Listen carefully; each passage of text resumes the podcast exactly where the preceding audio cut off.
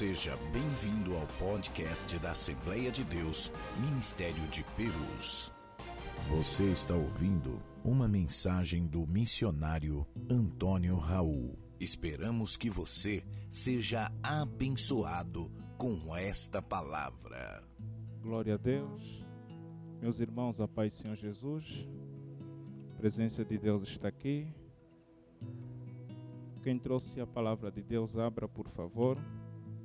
Lucas, capítulo de número 9, versículo de número 12 em diante. Enquanto você vai procurando, quero expressar minha palavra de gratidão a Deus pela vida, pela graça e pela salvação.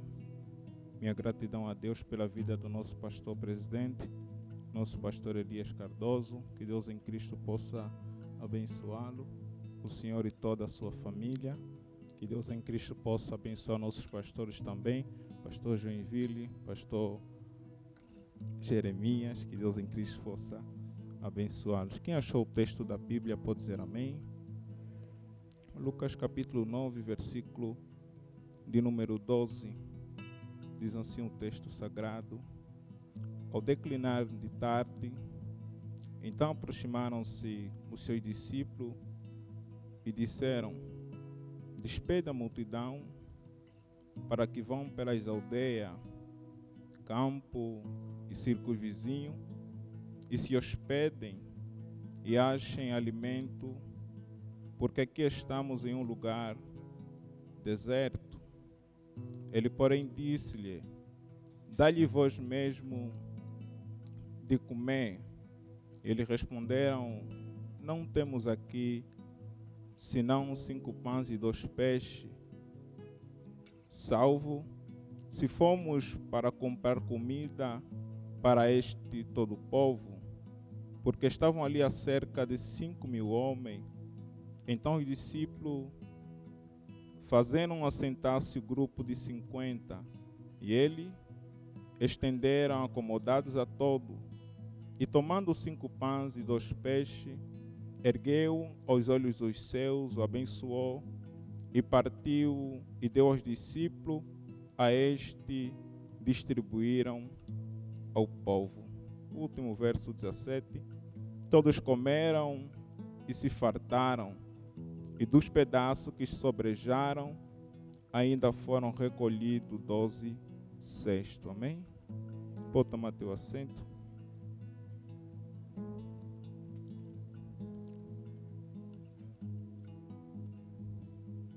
Meus irmãos, nessa, nessa noite, de uma forma muito simples, clara e objetiva, eu gostaria de partilhar com os irmãos, subordinado ao tema, as lições que nós aprendemos no deserto. Você pode repetir um, dois, três. As lições. Agora para ficar melhor. Um, dois, três. As lições. Um deserto. O texto que nós lemos faz parte do Evangelho de Lucas.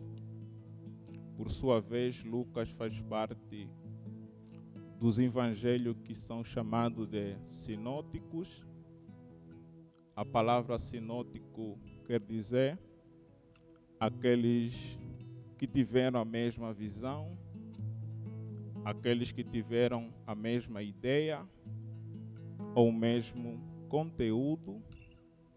Por isso, alguns textos nos evangelhos você vai encontrar narrado em Mateus, em Marcos, em Lucas e talvez possivelmente também em João, embora que alguns consideram João como o evangelho singular.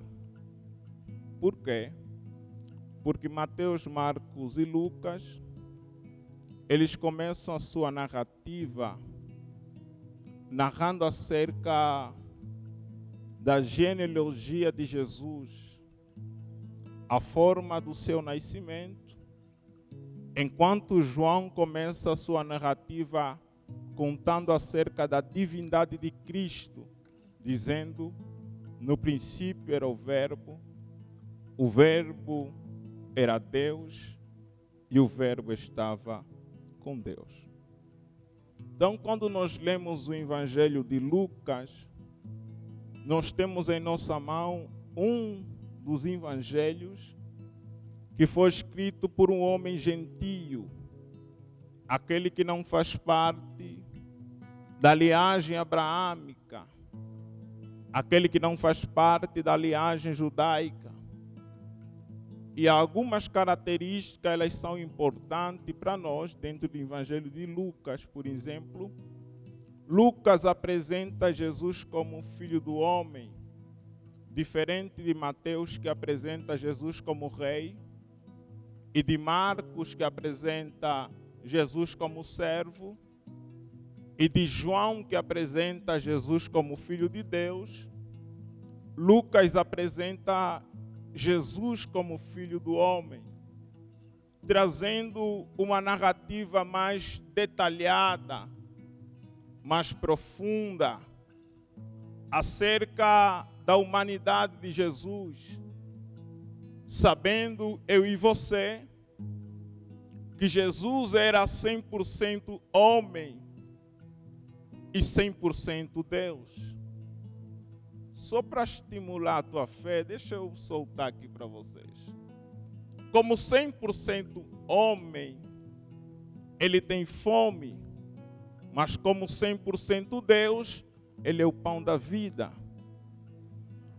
Como 100% homem, ele tem sede, mas como 100% Deus, ele é água da vida. Como 100% homem, ele tem a necessidade de dormir em um barco enquanto vai para Gadara, mas como Deus, ele levanta e repreende o mar e houve uma grande bonança.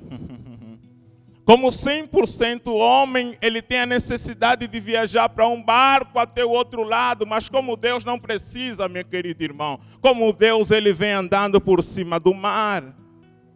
Então, essas duas naturezas do nosso Redentor. E a outra característica dentro do Evangelho de Lucas ainda é que Lucas é o que mais narra, é o que mais conta momentos de Jesus pregando em parábola, ensinando em parábola. E a terceira característica é que Lucas é o que mais narra momentos de Jesus em oração Fazendo uma comparação entre os quatro, Lucas é o que mais dá destaque, é o que mais conta.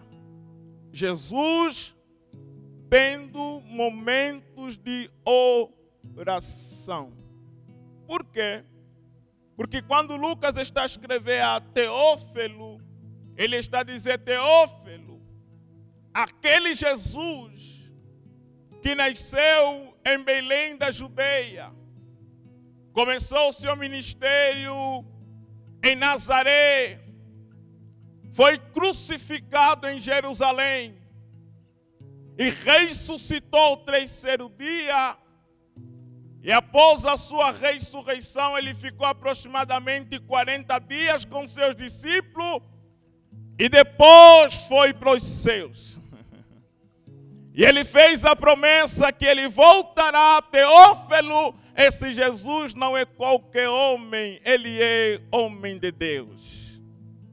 O que lhe caracteriza como homem de Deus não é, por exemplo, a roupa rabínica que ele tem.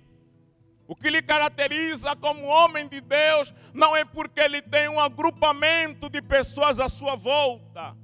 O que lhe caracteriza como homem de Deus, Teófilo, é que ele conta muita parábola, mas ele ora muito.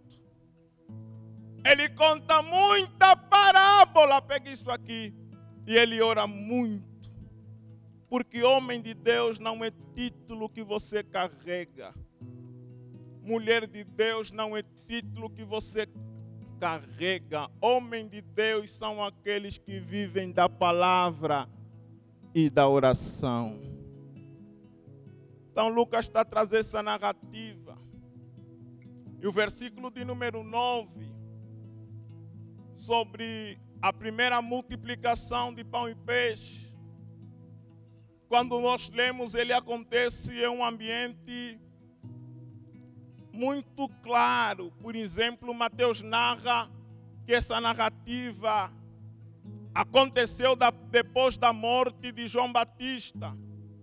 Mateus capítulo de número 14, versículo de número 13, o texto diz assim que depois que João Batista morre, Jesus, ouvindo isso, ouvindo o quê? Ouvindo que o seu primo, profeta, aquele que veio preparar o caminho, aquele que lhe apresentou diante da multidão, dizendo: Eis aí o Cordeiro de Deus que tira o pecado do mundo, foi morto, foi degolado, a sua cabeça foi cortada. Jesus, ouvindo essa notícia, que é notícia de morte, a Bíblia diz que ele se retirou e foi para um lugar deserto. Analise comigo. O que leva Jesus para esse lugar deserto é uma notícia de morte que ele recebeu. O que leva Jesus para esse lugar deserto é uma notícia de derrota que ele recebeu. O que leva Jesus para esse lugar deserto é uma notícia de perda que ele recebeu. Embora João Batista fosse o profeta, ele era seu primo também.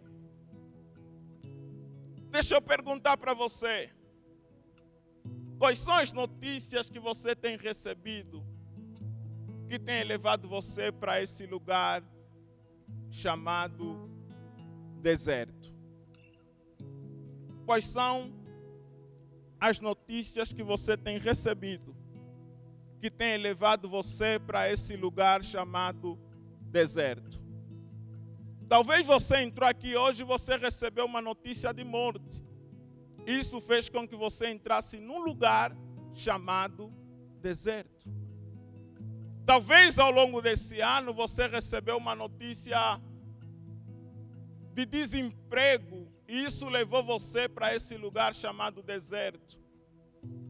Talvez você me ouve aqui, eu creio perfeitamente que é isso que Deus está falando conosco. Você entrou aqui, você ouviu notícias que levaram você para um lugar chamado deserto. Talvez seja a notícia de um filho que caiu para droga. Talvez seja a notícia de um marido que caiu para o vício. Talvez seja a notícia de uma falência que levou você para esse lugar deserto. Seja uma notícia de calúnia, de fofoca que levou você para um lugar deserto e você está nesse lugar. Você está nesse lugar onde você não encontra saída aonde você não tem recurso, você está nesse lugar. A Bíblia me diz então que nesse lugar deserto Jesus está e as multidões também vão para lá. Deixa eu abrir um parênteses aqui nessa classe introdutória que daqui a pouco já começo a acelerar mais um pouco esse motor. As multidões eles seguiram Jesus para um lugar deserto. A ideia que eu tenho popular é que se eu seguir Jesus, eu vou parar no palácio. A ideia popular que eu tenho, se eu seguir Jesus, eu, eu vou subir nas maiores pirâmides da vida. Mas a ideia da Bíblia é que alguns momentos eu e você por causa de seguirmos a Jesus, nós vamos parar num lugar chamado deserto. E nesse lugar deserto, a Bíblia diz que Mateus diz que Jesus cura. Lucas diz que Jesus prega a mensagem do reino. Marco diz que Jesus ensina. E João fala que Jesus consola. Então Jesus está fazendo uma dupla função. Ele prega aos ouvidos, mas ele prega aos olhos também. Ele prega e ele cura. Porque a igreja precisa ter esse modelo: pregar aos ouvidos e pregar aos olhos também. Não apenas aquilo que dissemos é que convence, mas aquilo que fizemos é que convence pessoas. Olhe para esse crente que está ao teu lado, dá-se um, um, um, sinal assim com ele, como a gente está se saudar. Fala assim: prega aos ouvidos e prega aos olhos também. Não pode haver uma diferença entre aquilo que se ouve e aquilo que se vive. Não pode haver um abismo entre aquilo que se prega e aquilo que se vive. Não pode haver uma separação entre aquilo que se canta e aquilo que se vive. Porque não adianta você pregar sobre santidade enquanto você não é. Porque não adianta você cantar sobre amor enquanto você não é. Eu não sei se eu estou falando com alguém, mas Jesus está nos convidar para subirmos a um nível onde nós vivemos o que pregamos e pregamos o que vivemos. Então ele está nesse ambiente. A Bíblia diz que tudo está bom. Jesus está pregando e eu creio que é, é, é forte demais ouvir Jesus pregando. Jesus está pregando e a hora passa, ninguém dá conta.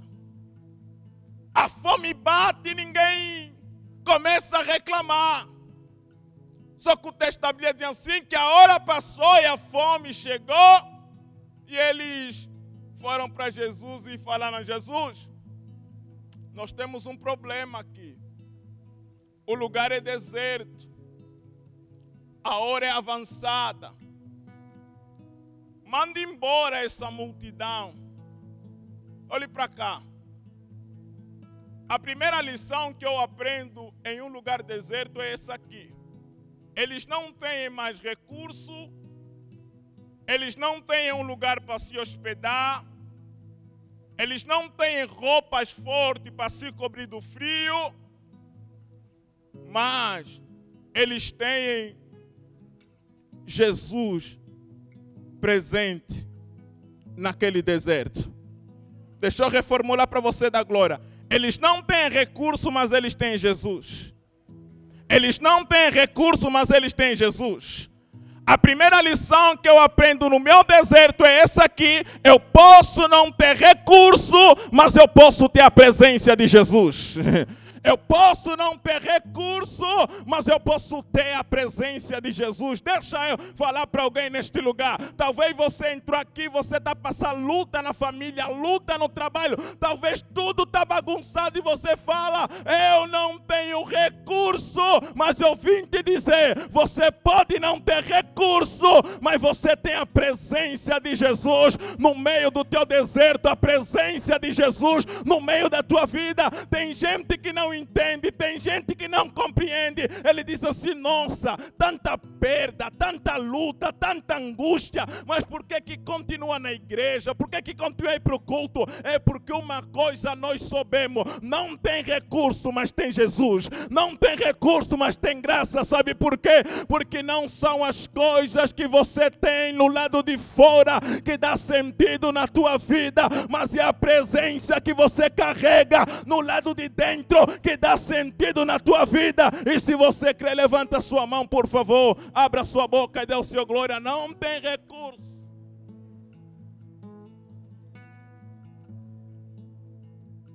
A primeira lição que eu aprendo é essa aqui. Eu posso não ter recurso, mas eu tenho Jesus. Mandare que andará Mamandere kendaramando kendaramandera mantea tote ketaramandai. Isso é de Deus para alguém aqui neste lugar. Você está dizendo: não tem quem me ajuda, não tem quem me socorre, não tem quem me estenda a mão, não sei o que vou fazer. Ele te trouxe para te dizer: não tem recurso, mas eu sou socorro bem presente na hora da angústia. Não tem recurso, mas tem a minha graça, tem o meu poder, tem a minha presença, tem a minha unção, tem o meu dom, tem o meu talento. Não tem recurso, mas eu estou contigo. Não tem recurso mas eu estou contigo. Não tem recurso, mas eu tenho Jesus.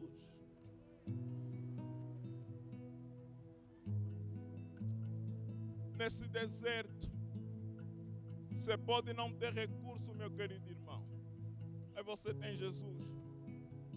A Bíblia diz que na ausência de recurso, eles encontraram uma solução. Jesus, manda embora essa multidão.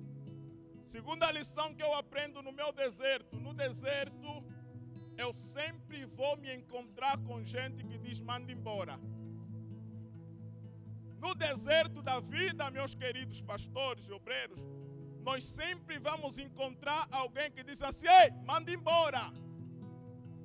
É quando você está passando um problema no casamento e você vai contar para alguém que já o casamento dele já quebrou Aí como é que tá? Ei, meu filho, na minha vez eu já mandei embora. Eu já ouvi aqui nesse altar, não pede conselho para gente quebrada. Gente quebrada vai dar conselho quebrado. Eu estou sentindo papai aqui. No deserto da vida, você sempre vai encontrar gente que dando esse conselho aqui, manda embora. Meu Deus, eu estou passando problema na empresa. Rapaz, você ainda está naquela empresa, por que, que você não foi embora? Eu estou orando pelo meu filho, toda hora orar por ele, manda embora. Olhe para quem que está ao teu lado diz assim: no deserto vai ter sempre gente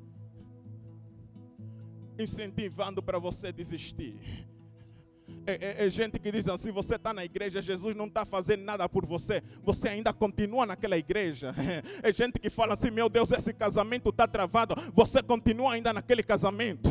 É gente que diz assim: nossa, você ainda está naquela empresa, ainda está com aquele projeto, ainda está com aquele sonho. Abre mão disso, meu filho, não luta mais por isso, meu filho. Eu vim dizer para você: no deserto, saiba quem você vai ouvir. Na tua luta, não conta para todo mundo, conta para quem possa te ajudar.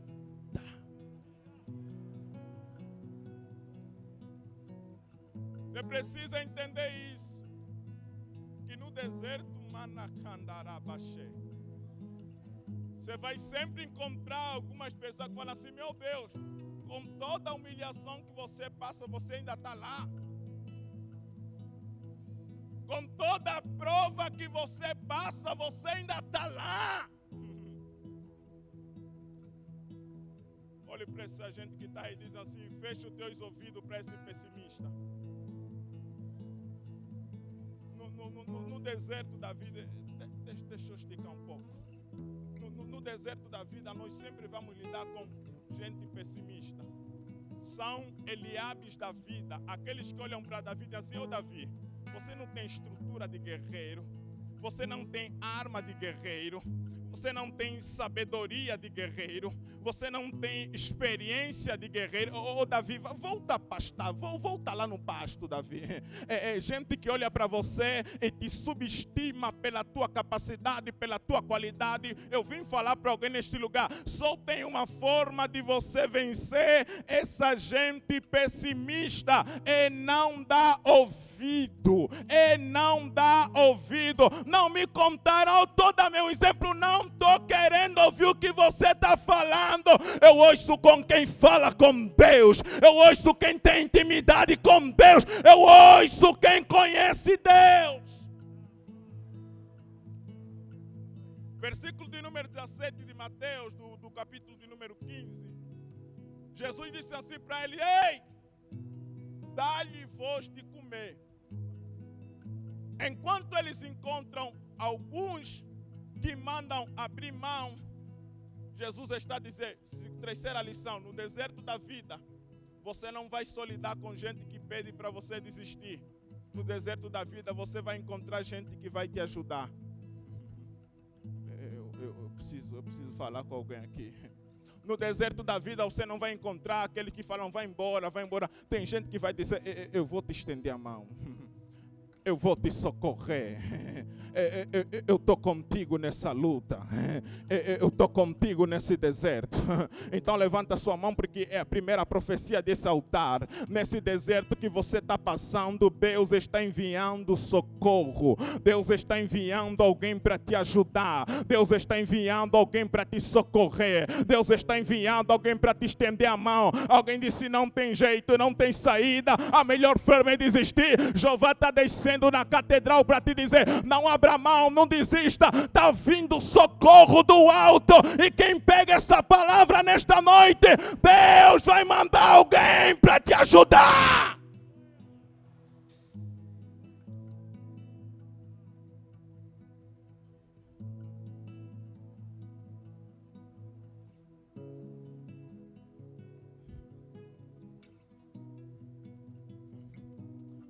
Conselho certo vai chegar, eita. O conselho certo vai chegar. A palavra certa vai chegar. A mão certa vai chegar. Vai chegar a pessoa certa para te socorrer. Salmo de número 46, versículo de número 4. Deus está no meio dela. Deus o ajudará ao romper da manhã. Eu não sei como você está passando, mas o recado de Deus é esse para você. Neste deserto, Deus vai te ajudar. Deus vai te ajudar. Deus vai te ajudar. Eu tô com luta no casamento, tô com luta no trabalho. Tá tudo difícil. Jeová me disse para te dizer: não abra mão, porque está vindo socorro da parte dele. Deus vai te ajudar. Lembro da última expressão que a minha mãe falou comigo enquanto montava as malas em Angola para vir para o Brasil. Fizemos a primeira, a última oração com meus irmãos, minha família. E meu pai ficou meio, meio que inseguro. Olhou para mim e falou: Você tem certeza mesmo que é isso que Deus falou? Minha mãe tomou a conversa no meu dia assim: Pastor, porque a minha mãe chama o meu pai, além do nome, chama de pastor. Pastor, Deus vai lhe ajudar. Eu não sei o que você está passando. Eu vim profetizar para você: Deus vai te ajudar.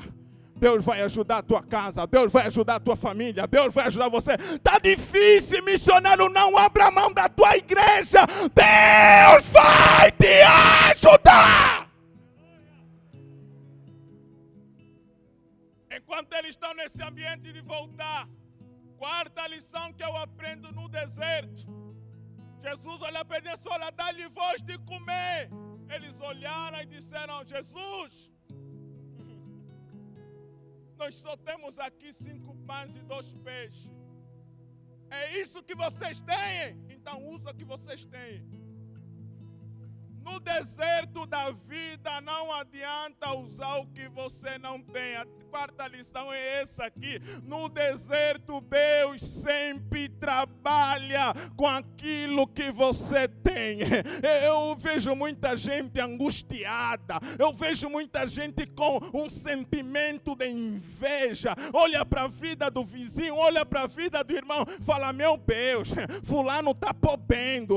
Meu Deus, olha como é que está a casa dele. Meu Deus, olha que tá, como é que está o trabalho dele. Deus te trouxe para te dizer: não coloca a tua cara dentro da janela do irmão, no deserto da vida. Trabalhe com o que você tem. Trabalhe com o que você tem. Eu só tenho cinco pães e dois peixes. É o que você tem. Então que Deus vai usar para te abençoar. É o que Deus vai usar para te socorrer. Alguém não entendeu? Deixa eu te dizer. Moisés só tinha uma vara. Deus disse assim: Moisés, é com essa vara que eu vou abrir o mar vermelho. Trabalhe com o que você tem. Deserto não adianta, irmão, tentar trabalhar com o que você não tem, que vai quebrar cara. A Bíblia diz que Davi vai pelejar contra Golias. E Saul chegou, um homem experiente, rei da nação, e disse assim: Ei, Davi, vem para cá. Você é moço, sem experiência, deixa eu te dar meu equipamento.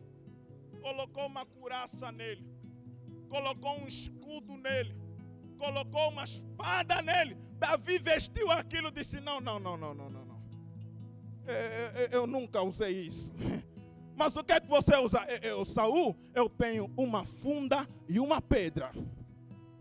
Porque no deserto, papai está falando com alguém aqui, será que alguém entende? Deus vai usar o que você tem. É pequeno, mas é o que você tem. É pouco, é o que você tem. Não é insignificante, é o que você tem. Ninguém acredita, é o que você tem. Eu vim falar para alguém, pode ser o teu pequeno negócio, pode ser a tua pequena fé, pode ser a tua pequena oração, pode ser a tua pequena empresa. É o que Deus vai usar para te abençoar no meio desse deserto.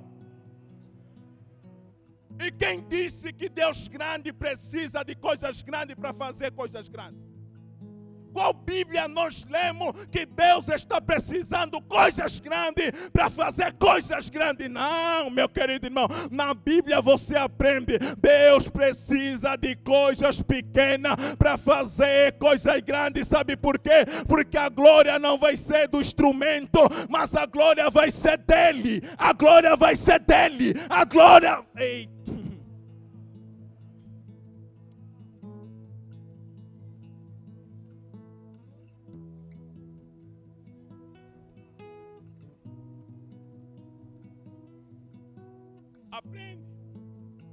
A valorizar o que você tem. Aprende a trabalhar com o que você tem. Não adianta, meu irmão, tentar fazer coisas ou trabalhar com aquilo que você não tem. Trabalhe sempre com aquilo que você tem. Talvez você fale assim, missionário eu não tenho nada. Sabe por que, você diz que você não tem nada? Você está olhando a vida do outro. Porque quando você olha para quem tem muito, o teu nada significa definitivamente nada. Eliseu chega em 2 Reis eh, capítulo 4, na casa daquela viúva, todos conhecem. E a primeira pergunta que diz para ele é assim: Diga-me o que que você tem. A mulher olhou disse: Tua serva não tem nada senão um botijão de azeite. Eliseu disse: Eita, a porta é essa.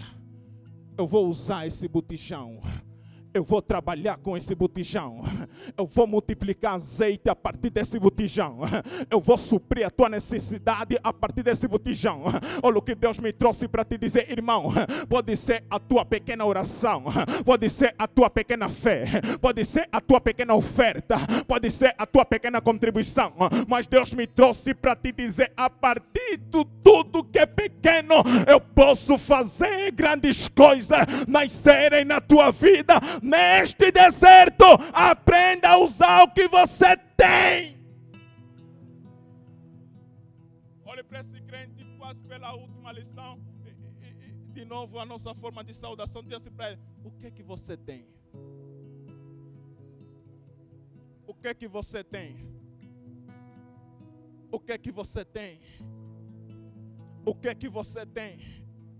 Porque quando você está passando no deserto, irmão, você, deserto você come o que tem. Eu conheci um irmão, um amigo meu, trabalhou muito tempo como engenheiro de geologia em Minas. Depois foi mandado embora do emprego.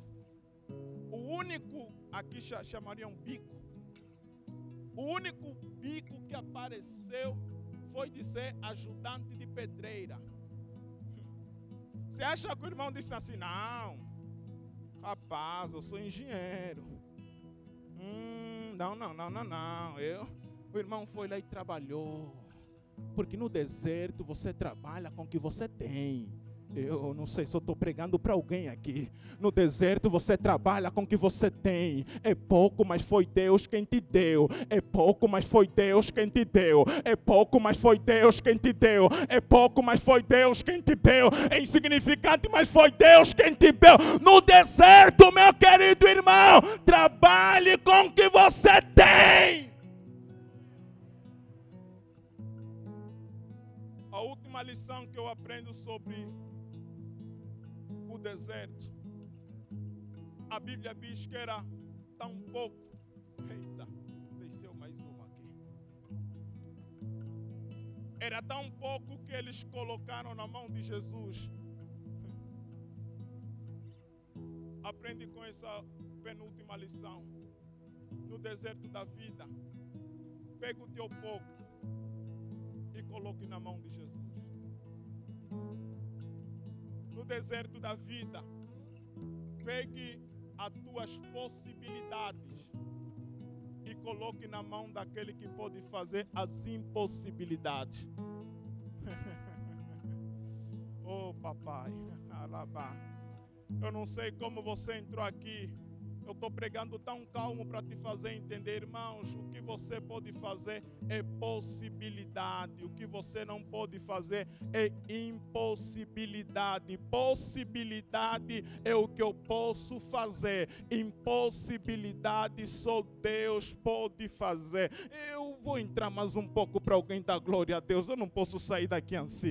Eu vim dizer o que você pode fazer é possibilidade. Você pode orar, ore. Você pode jejuar, jejue. Você pode ofertar, oferta. Você pode aconselhar, aconselha. Mas missionário, o que eu não posso fazer? O que você não pode fazer? Coloque na mão daquele que tudo pode fazer. Não entendi ainda, não. Eu estou falando muito com meu filho, mas o meu filho não quer se converter. Papai me trouxe para te dizer: coloca na minha mão, porque na minha mão o impossível vai virar possível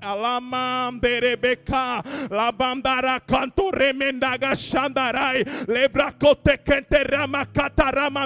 o Deus do impossível está aqui nesta noite.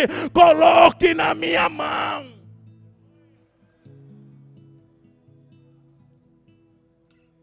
o que eu não posso fazer coloco na mão dele o que está fora do meu alcance, coloco na mão dele. O que está fora da minha possibilidade, coloco na mão dele. Coloco na mão dele. Está difícil, coloque na mão dele. Está apertado, coloque na mão dele. Parece que não tem jeito, não tem saída, coloque na mão dele. Parece que vai quebrar, Coloque na Eita, andando que andará ser. Oh, manassa cantará manai. Coloque na mão dele. A última lição. No deserto da vida. Jesus pegou cinco pães e dois peixes. Era tão pouco que ele olhou para os seus e deu graça no deserto da vida, meu querido irmão, olhe para os céus. Olhe para os céus. Está passando no deserto. Não adianta você olhar para o Egito porque não tem saída. Não adianta você olhar para quem você pensa que está em frente de você porque não é ele que vai te ajudar. Não adianta você olhar para os lados, nem tão pouco para dentro de você no deserto, olhe para cima. Disse Davi: Elevo meus olhos para o monte, de onde me virá o socorro, meu socorro vem do Senhor que fez os céus e a terra. Eu não sei como você entrou nesta noite, mas o recado é esse: olhe para cima, porque de cima vem o socorro. Olhe para cima, porque de cima vem a providência. Olhe para cima, porque de cima vem o livramento. Olhe para cima, porque para cima vem o milagre. Olhe para cima, porque de cima tem um Deus que te ama, tem um Deus que te guarda, tem um Deus que te remiu. Olhe para cima.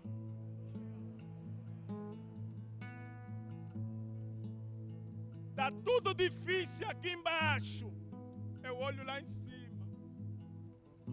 Olhai para Jesus, o autor e o consumador da nossa fé Está tudo difícil aqui embaixo. Eu olho para Ele, olhai para mim, e vós sereis salvo. Eu vou pular um pouco aqui para você dar glória. Jesus me trouxe para te dizer: olhe para cima, porque de cima está vindo providência no meio desse deserto. Salmo 78, versículo de número 19, diz assim: Porventura Deus não pode preparar uma mesa no meio do deserto. Deus te trouxe para te dizer: no meio desse deserto tem providência chegando, tem providência chegando, tem providência chegando. E se você crê nessa palavra, joga a mão direita, confirma com a esquerda, tem providência de Deus chegando.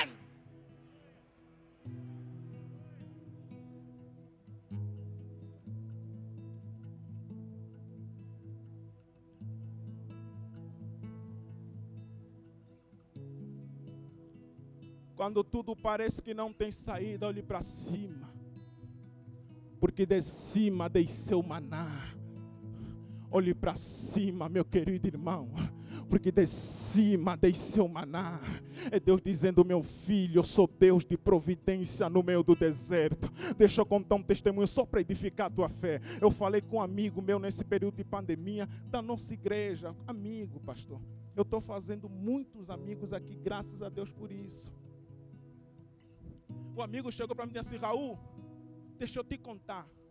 Eu nunca vendi tanto na minha empresa como eu vendi no período de pandemia. Eu falei, é mesmo, é? Porque o Deus que nós adoramos aqui é Deus de providência no meio do deserto. É Deus de providência no meio do deserto. Levanta sua mão lá no terceiro andar. Eu profetizo sobre a tua casa, sobre a tua vida, sobre você. Está chegando um tempo de providência de Deus em você. Talvez você entrou aqui desempregada, chorando e clamando com que Deus abra uma porta. Recebe essa palavra porque é para você está vindo um tempo de providência de Deus para você no deserto. Deus manda maná, Deus manda maná, Deus manda maná, Deus manda maná. Glorifique o Senhor nesta noite. Deus manda maná.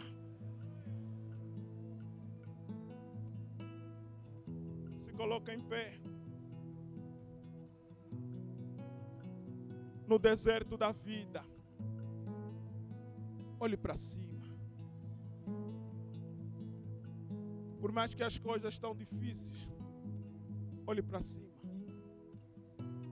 Por mais que as circunstâncias estejam contra você, olhe para cima. Por mais que as portas se fecharam, olhe para cima. Por mais que o medo bate conta de você, a angústia também, olhe para cima. Por mais que você não tenha ninguém para te ajudar, olhe para cima.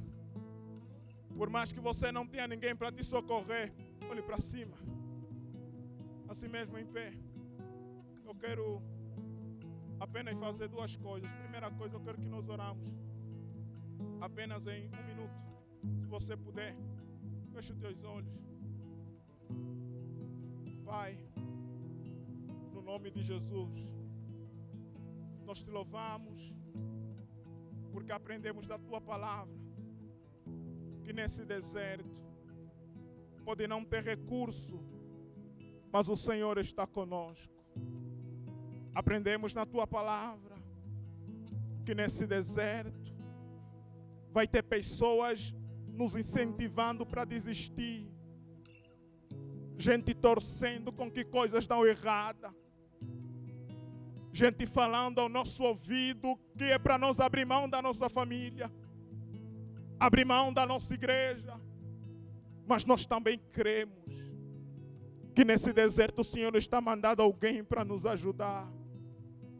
O Senhor está mandando socorro. Nós também cremos, Senhor, que nesse deserto, Pai, o Senhor está nos ensinando a valorizar o que nós temos, a usar o que nós temos. Muito diz nós, ó oh Deus, nossa ferramenta é pequena, mas nós te agradecemos porque foi o Senhor quem nos deu. Foi o Senhor que nos deu esse talento, essa capacidade. Tudo que temos vem de ti. Por isso nós te louvamos. Porque nesse deserto nós estamos colocando tudo na tua mão. Nossa casa, nossa família, tudo está entregue na tua mão. Nossa igreja, tudo está entregue nas tuas mãos. Nossas circunstâncias difíceis, ó Deus nós entregamos em tuas mãos, porque a tua mão é a mão do impossível.